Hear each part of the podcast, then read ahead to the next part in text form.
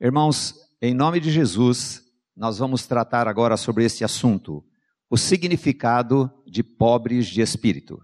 O texto diz: Bem-aventurados os pobres de espírito, porque deles é o reino dos céus. Qual o significado da palavra pobres de espírito? Quem são os pobres de espírito? Nós devemos atentar para esse texto, esse termo, porque a palavra diz que dos pobres de espírito é o reino dos céus. Então é necessário que sejamos tornados pobres de espírito. Certo? Se a Bíblia diz assim: o caminho é aqui, não existe outro caminho. Então nós precisamos ser tornados pelo Senhor pobres de espíritos.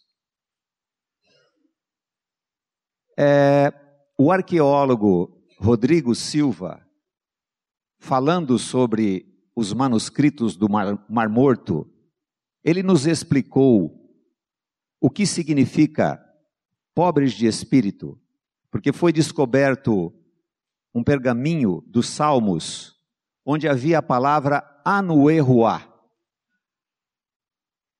Anuê, nesse sentido do texto antigo, seriam servos, aqueles que são suscetíveis a ordem de seu mestre, que se encurvam perante ele no sentido natural, são como plantas que se inclinam quando o vento passa, sendo guiados na direção que o vento mandar.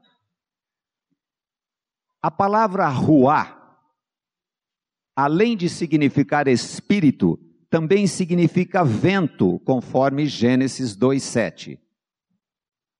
Neste sentido, o vento pode curvar as plantas, fazê-las se inclinarem na direção que ele estiver.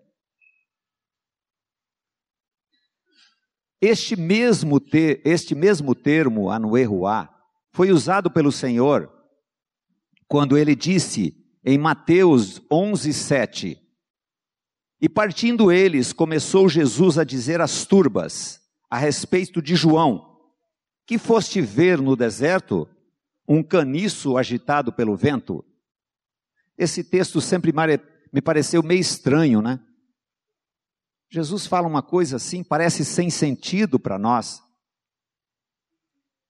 Mas ele estava dizendo assim: você foi ver no deserto. Interessante que a história diz que é, João Batista ele foi conviver com os essênios. Os essênios, que foram aqueles homens que escreveram os manuscritos do Mar Morto. Então Jesus está dizendo assim: quem você foi ver no deserto? Você foi ver um homem que se dobrava ao Espírito, que era João. É isto que o Senhor quer fazer em nossa vida. Quer fazer com que nós nos dobremos ao Espírito, que nós sejamos sensíveis à palavra do Senhor. João Batista era um homem que era dobrado pelo Espírito. João era um pobre de espírito que se rendia à ação do Senhor. Era um servo e não senhor de sua vida. E perdeu sua vida. Moisés, quando estava dirigindo o povo, Deus disse a ele, falou assim, Moisés, este povo é de dura serviço. Tozer diz que há uma estaca de ferro cravada na coluna do homem natural. Ele não se dobra. Ele não se dobra mesmo que ele se curve. Ele não se dobra, ele se dobra até num gesto por, por medo da represália, mas interiormente ele não se dobra. Dura serviço. Eu quero meditar com vocês algumas situações que podem demonstrar que nós não somos pobres de espírito. Eu reconheço que muitos irmãos têm grande profundidade na pregação da palavra. Mas eu gosto muito da palavra que é prática, porque o meu Senhor era prático. Ele tratava de coisas que nós podíamos entender. Coisas que qualquer um pudesse entender. Só podemos ser dobrados e atender os mandamentos imperativos do Pai se somos tornados pobres de espírito. Eu quero chamar aqui agora a Letícia e o Paulo. Eles vão contar uma história de ser dobrado pelo Espírito. Essa história aconteceu alguns anos atrás, aqui na nossa igreja. Graças paz. Eu vou contar uma história que aconteceu com a gente. É, o Pedro, nosso filho, ele tinha seis anos. E o Barba estava pregando pela internet a respeito da, de finanças. E a gente ouve, ouve, a gente sabe muita teoria. Muito. E a gente estava numa fase financeira em que eu trabalhava, pegava o meu salário, dava na mão do Paulo. Aquele salário 30 dias trabalhando era para quê? Para pagar o financiamento da Caixa Econômica. Aí o Barba falando sobre finanças, o Pedro no chão da sala, brincando de Hot Wheels, seis aninhos. A gente acha que a criança não está ouvindo, mas a criança está ouvindo. E aí ele falou assim, papai e mamãe, porque ele sempre fala os dois ao mesmo tempo, a gente nunca sabia quem que ele estava chamando. Papai e mamãe, vocês, vocês ouviram o que o tio falou? Se a gente vender esse apartamento pequeno, que ainda não é nosso, é, que nós vamos ficar 30 anos pagando a caixa, em 10 anos, a gente, se a gente aplicar esse dinheiro e pagar aluguel, a gente vai ter o apartamento. Gente, a nossa ficha caiu. O Senhor usou uma criança que tem a mente aberta para ouvir, porque nós, a gente está cheio de coisas, cheio de informações, a gente escuta, mas não entende né? E o Senhor usou Pedro conosco. E o evangelho é assim, o evangelho é simples. Quando a gente colocou o apartamento à venda, demorou e eu fiquei super angustiada. Né? A gente conversava, meu Deus, mas a gente vai aplicar esse dinheiro porque a gente vai vender o apartamento, a gente vai aplicar o que sobrar, o restante a gente vai quitar a caixa. E aí, o que, a gente vai fazer? A gente vai ter que pagar aluguel. E a gente vem de uma cultura o quê? que a gente tem que casar, né? Essa geração, porque eu já tenho 42. Essa geração de que a gente tem que casar, a gente tinha que passar num concurso do Banco do Brasil, não era isso? E ter uma casa. Mas a gente é casado, a gente não tem uma casa, e agora? Vamos pagar aluguel? Vamos. E a gente pensou outra coisa. O Pedro está crescendo, a gente precisa abrir as portas da nossa casa para que as crianças venham, para que haja mesmo aquela confusão, aquela farofa, igual a tia Gota fala, né? Aquela farofa de criança brincando, a gente conheceu os pais, e no apartamento de 70 metros, para nós já estava pequeno. Aí eu falei, meu Deus, e eu perdi o trabalho, fui demitida. Quando a gente vendeu o apartamento, eu ainda estava sem trabalho, mas a gente, assim, teria que pagar o aluguel, nunca faltou dinheiro para nós. Não dá para explicar, porque o evangelho é loucura. E eu falava assim: meu Deus, mas se o meu salário inteiro para esse financiamento, em tese, ele teria que ir inteiro para o aluguel. Não faltou um real. Nós estamos ricos de dinheiro? Não. A gente está rico de paz do Senhor. Porque a gente deita no travesseiro e descansa. O que eu quero dizer para vocês é que assim, vamos ouvir as coisas que acontecem na nossa vida. Porque se o Senhor usou Pedro tão pequeno, né, tão inexperiente, mas foi o Senhor que usou. Eu vou me achar mais por isso ou menos, porque nossa, eu não consegui pensar, eu entendo tanto de economia, né? A gente estuda, a gente faz tudo e não, não conseguia fazer umas contas básicas. Então, eu até recomendo que quem puder, deve ter na internet ainda esses estudos, né, Barba? que as pessoas possam acessar e procurar esses estudos sobre finanças, mas antes peçam ao Senhor o esclarecimento e a luz para tudo isso. Amém. O que, que aconteceu aqui? Por que, que uma criança ouviu e ela creu?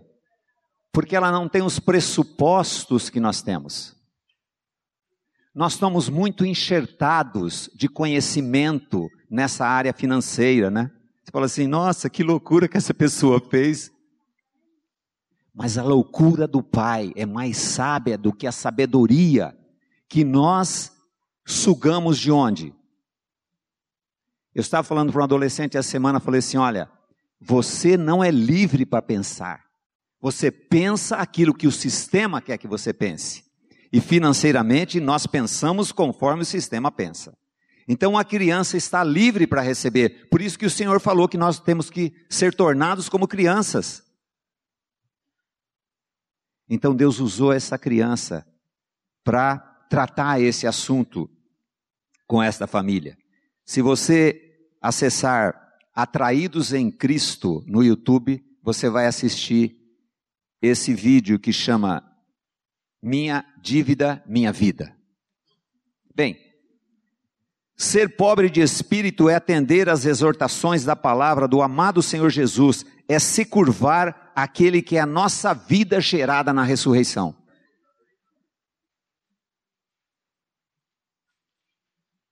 Tenho encontrado muita gente rebelde que se diz cristão, que mesmo exortado se mete em julgo desigual, casando ou fazendo sociedade com pessoas que não conhecem o Senhor Jesus.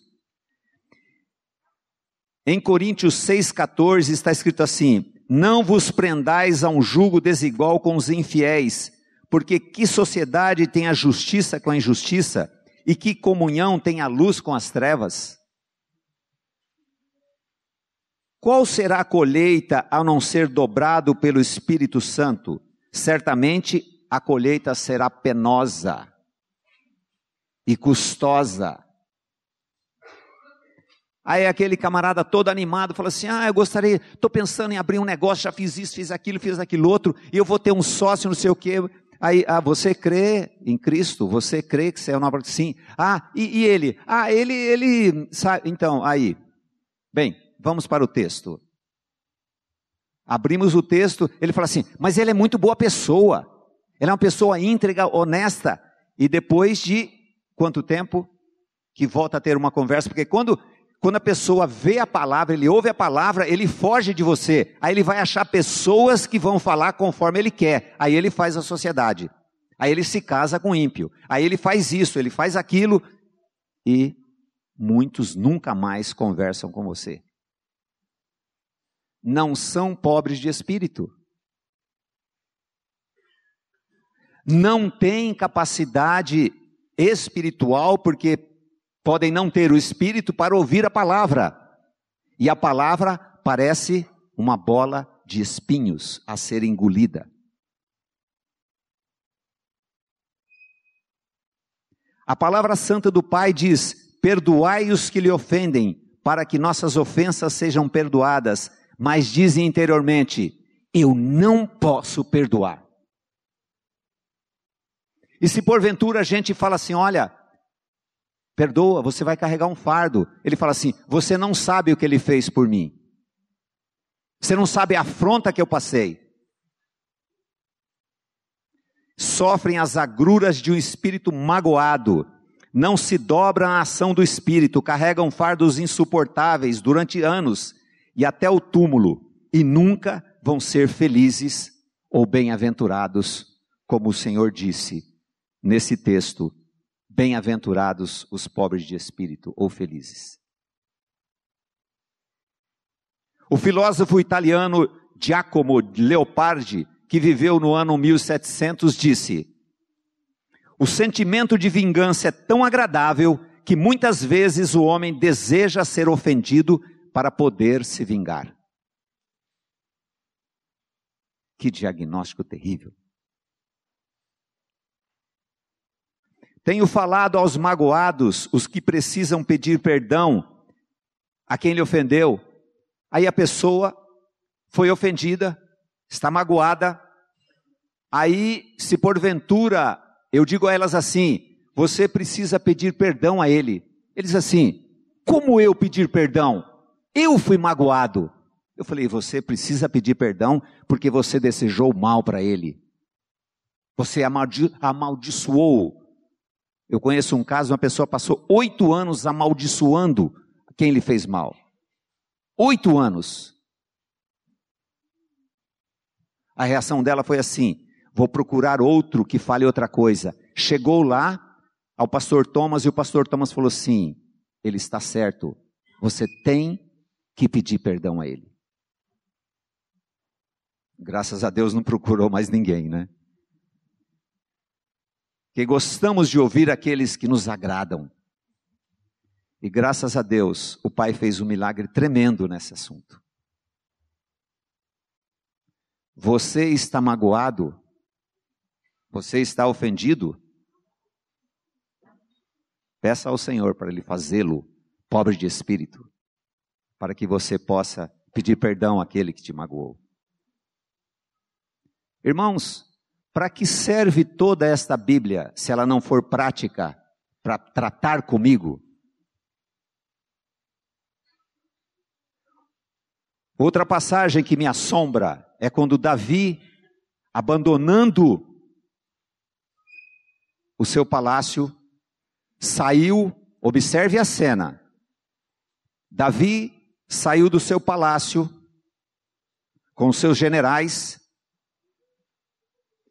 e Simei, que era da descendência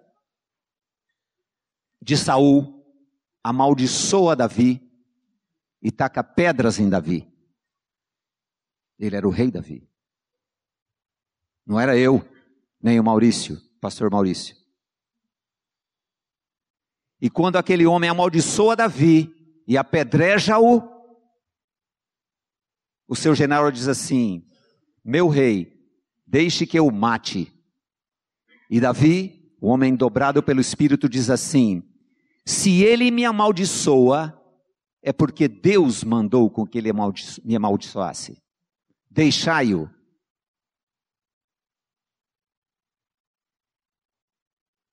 Esse homem era pobre de espírito ou era um falso?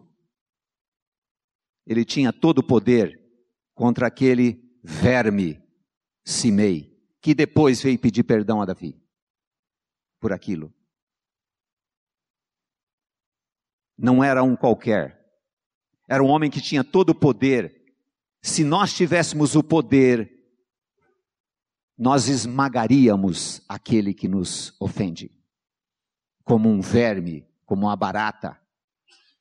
E rei Davi disse assim: Deixa, porque aquele homem entendia que a vida dele estava na mão do Pai e nada era fora dos seus propósitos. E depois da morte de Absalão, Davi retornou ao palácio.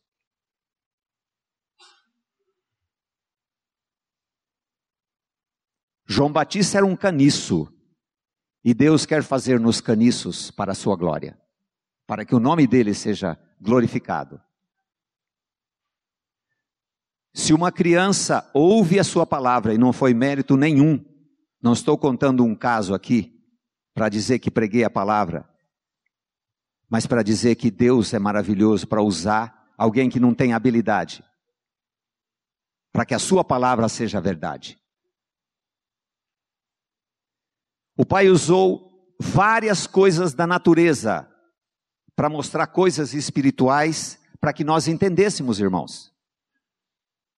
Podem ver nas, nas histórias, sempre são coisas simples, para que o homem simples entenda a palavra, creia na palavra. Outra gramínea, porque o, o, o bambu, o caniço, é uma gramínea. É, Outra gramínea que o Senhor usou foi o joio e o trigo. Qual a grande diferença entre o joio e o trigo? O joio é ereto. O joio, ele fica ereto, ele fica alto. E o trigo se dobra. Porque o joio não tem nada. E o trigo, porque tem a essência do trigo, ele se dobra. Eu só posso ser dobrado quando eu estou cheio da vida de Cristo. Se eu estiver cheio da minha vida, eu vou me manter como Tozer falou, firme, duro. E o Senhor não vai poder trabalhar comigo. E além disso, o trigo, na medida que amadurece e cresce, ele vai em direção ao alto, suas raízes vão se desprendendo da terra, deixando suas raízes bem superficiais. Enquanto o joio se agarra à terra, o trigo vai se desprendendo. ele vai tirando, saindo das amarras da terra em direção ao céu, em direção àquele que é sua vida. E essa vida é Cristo Jesus, que nos tira dos nossos nossas bases sólidas, dos nossos conceitos firmados, tanto em finanças como em qualquer outra coisa. Aí o texto em Mateus 13, 30 diz assim: Deixar crescer ambos, juntos até a ceifa, e por ocasião da ceifa, direi ao ceifeiro: Colhei primeiro o joio e atai os, os molhos para queimar, mas o trigo ajuntai no meu celeiro. O trigo ele quer, eu quero ele comigo. Agora o joio para nada serve a não ser queimado. Somente a vida de Cristo em nós nos faz sermos dobrados e aceitar que somos amados por Deus e que todo o vento do Espírito é para sermos curvados e tratados em nossa presunção e sermos tornados pobres de espírito. Quando o Senhor fala sobre o caniço dobrado, ele está falando, como disse antes, de mais uma coisa natural. Se nós formos estudar o bambu, que é o caniço, o bambu tem coisas maravilhosas a nos ensinar na vida espiritual. O bambu, ele não tem galhos do lado, porque o bambu precisa que o bambu do lado dele cresça também. Ele não tem galhos para atrapalhar, ele não tenta segurar o crescimento dos outros, como é a vida de Cristo em nós. Eu não sei se você já viu, nós somos citadinos, a gente não vê isso quase. Tenta destruir uma touceira de bambu para você ver o que você tem que fazer.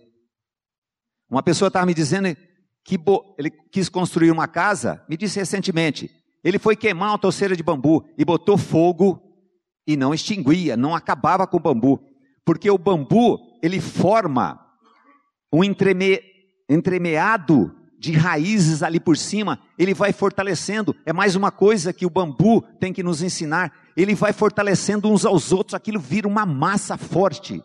O bambu é considerado tão forte em dureza como o concreto. Mas ele tem uma coisa maravilhosa. Quando vem o vento, ele é tão maleável que ventos destroem sequoias centenárias, árvores fortes, mas não derruba o bambu. Porque quando o vento bate, quando o vento da trombada da vida bate nele, ele se dobra não sei se você dormiu já perto de uma de bambus, ele faz uma coisa, ele canta. O chinês respeita tanto o bambu que ele diz que os deuses moram dentro do bambu. O Senhor quer nos ensinar muito com as coisas que ele deixou visíveis para que não sejamos enganados. Que nós sejamos tornados pobres de espírito, que possamos ser dobrados diante das intempéries do mundo e das trombadas que todos nós vamos passar. Com o espírito tratado e diz assim: a mão do Senhor fez isto. Se eu tenho que ser tratado, eu preciso ser tratado para ser como o meu Senhor, que se dobrou ao Pai em nosso favor. Bem, para encerrarmos, como que nós somos tornados pobres de espírito?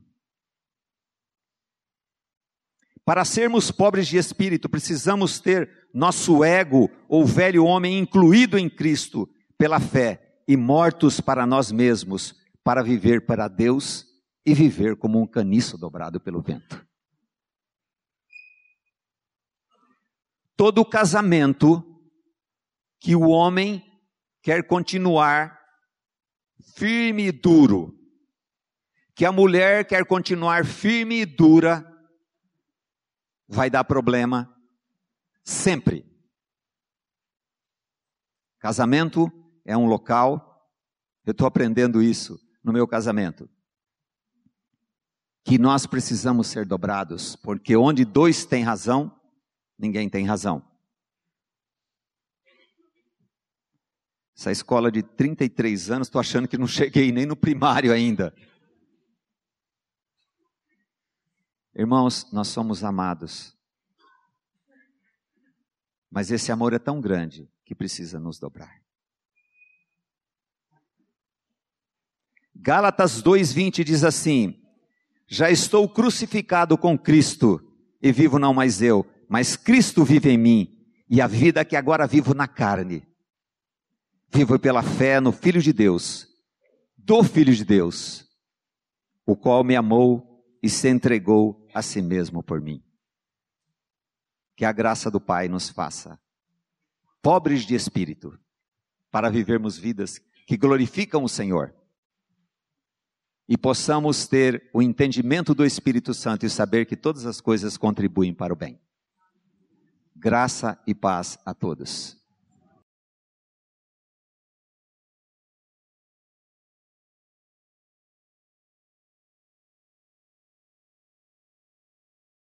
Meus queridos, eu quero apresentar a vocês o Ministério de Áudios e Vídeos curtos, de cinco minutos, do meu querido irmão Valdir Flora Batista, que está trabalhando comigo no Ministério há mais de 35 anos. São mensagens que possuem como base a mensagem da cruz, obra realizada pelo nosso Senhor Jesus Cristo em nosso favor. Seu canal no YouTube é Atraídos em Cristo.